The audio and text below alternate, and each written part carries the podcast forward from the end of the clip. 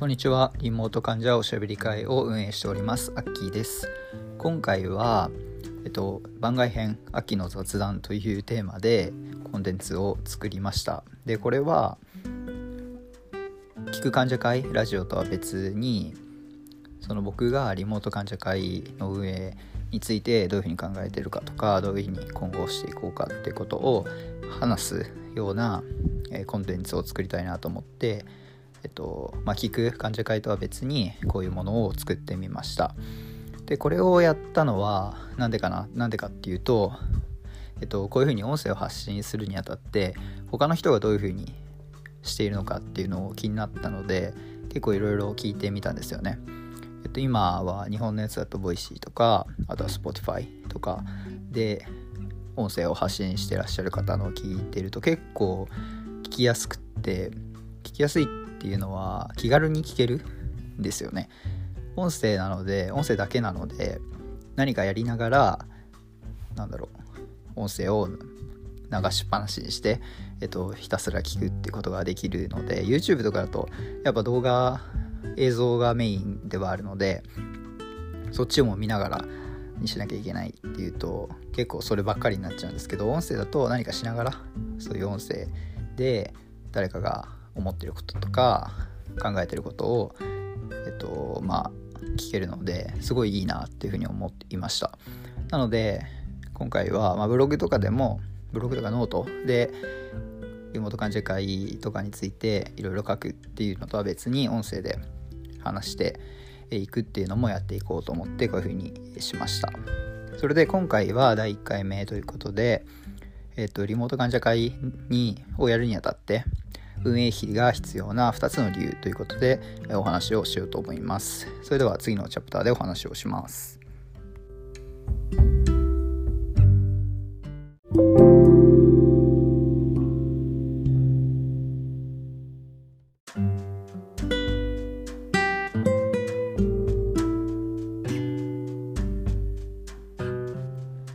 れではリモート患者おしゃべり会をやるにあたって運営費が必要な2つの理由ということでお話をさせていただきます。1つ目は想像に難くはないと思うんですけれど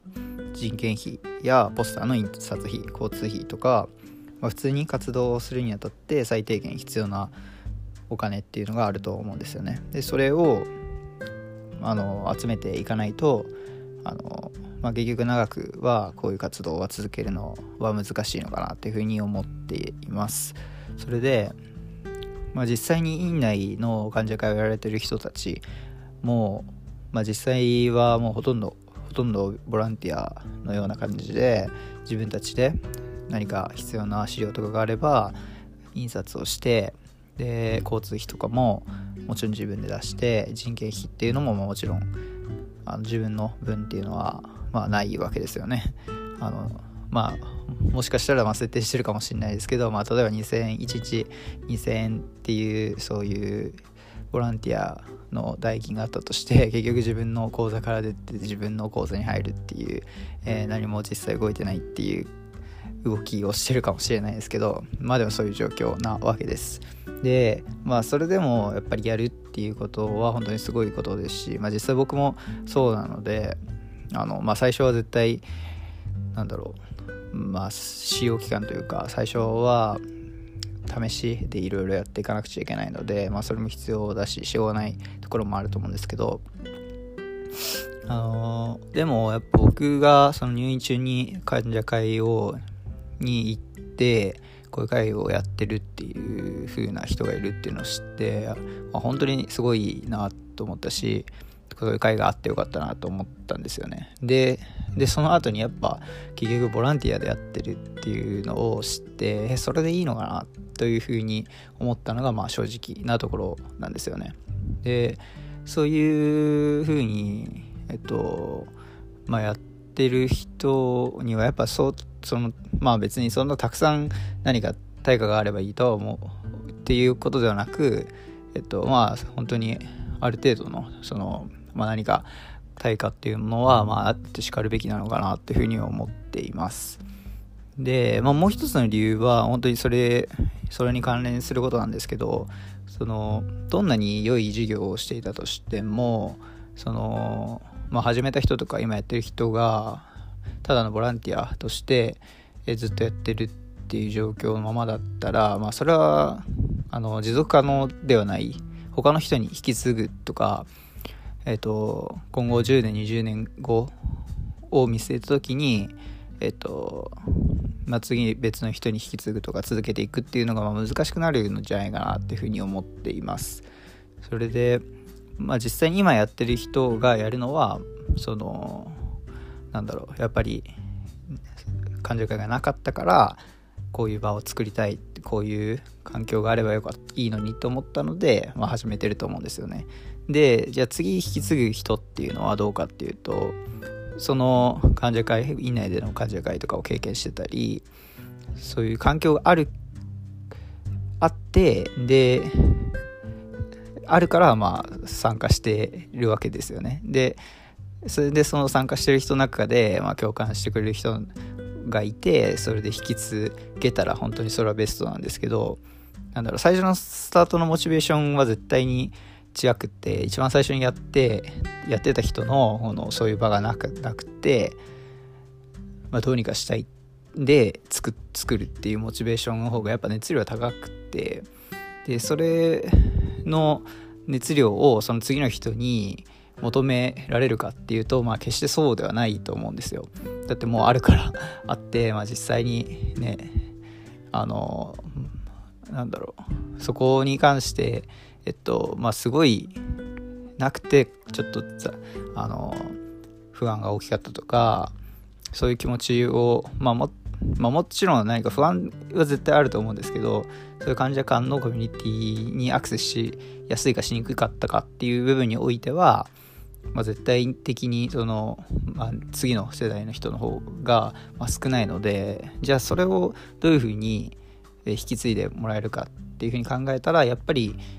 あのちゃんと整った、えっと、制度とかやり方とかだったりあとはその実際に会を運営するにあたってちゃんと活動費が出るよっていうそういうところだと思うんですよね。でその方がやっぱりまあ、ある程度の責任感っていうものも、えっと、出てくると思うしそういう意味において、えっと、ある程度人件費っていうものを、まあ、現その最初の立ち上げ人発起人とか、まあ、今運営している世話人の方が、えっとまあ、ポケットマネーとかでやってるところをやっぱり外部から何か共感を得て持ってきてでそれを、まあ、実際に人件費として使う人件費とか活動費とかしに使うっていうことが、えっと、必要なんじゃないかなというふうに思っています。それで、そうですね、まあ10年、20年先って言ったんですけど、まあもちろん移植とかに代わる何か医療が出てきて、もっと入院期間が短くて済むみたいな、そういう、いうことが起こったら、まあ本当にそれはね、望ましいことでいいと思うんですけど、まあ、それでもやっぱりまだ10年20年後は数は減るにしても再低血とか、まあ、いろんな、えっと、標的、えー、治療あ分子標的薬とか手が出てくるんで、まあ、移植とかがの件数自体はあもちろん人口の問題もありますし、えー、日本で見ると移植の件数とかは減ってくると思うんですけれど、まあ、でも入院期間がすごいそれで減少するとか、まあ、移植自体は絶対まだなくならないと思うのでだからまだこういう血液疾患患者向けの患者会っていうのも必要になるし、まあ、他の病気ね他の病気に関してもやっぱりそういうコミュニティはあってもいいと思ってるのでだからそういう意味でやっぱり今の院内患者会とか、まあ、リモート患者会もそうですけどもう、まあ、次の